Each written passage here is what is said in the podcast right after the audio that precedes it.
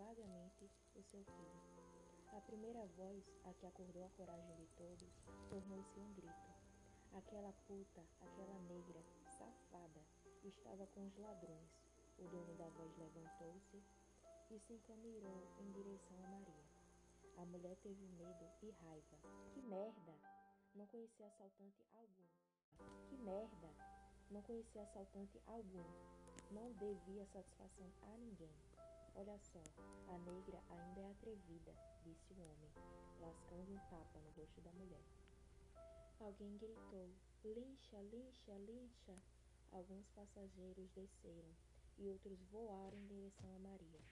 O motorista tinha parado o ônibus para defender.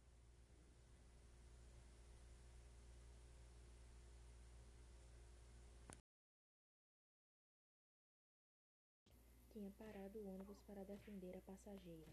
Calma, pessoal, que loucura é esta? Eu conheço essa mulher de vista. Todos os dias, mais ou menos nesse horário, ela toma o ônibus comigo. Está vindo do trabalho, da luta para sustentar os filhos. Lincha, lincha, lincha. Maria punha sangue pela boca, pelo nariz, pelos ouvidos.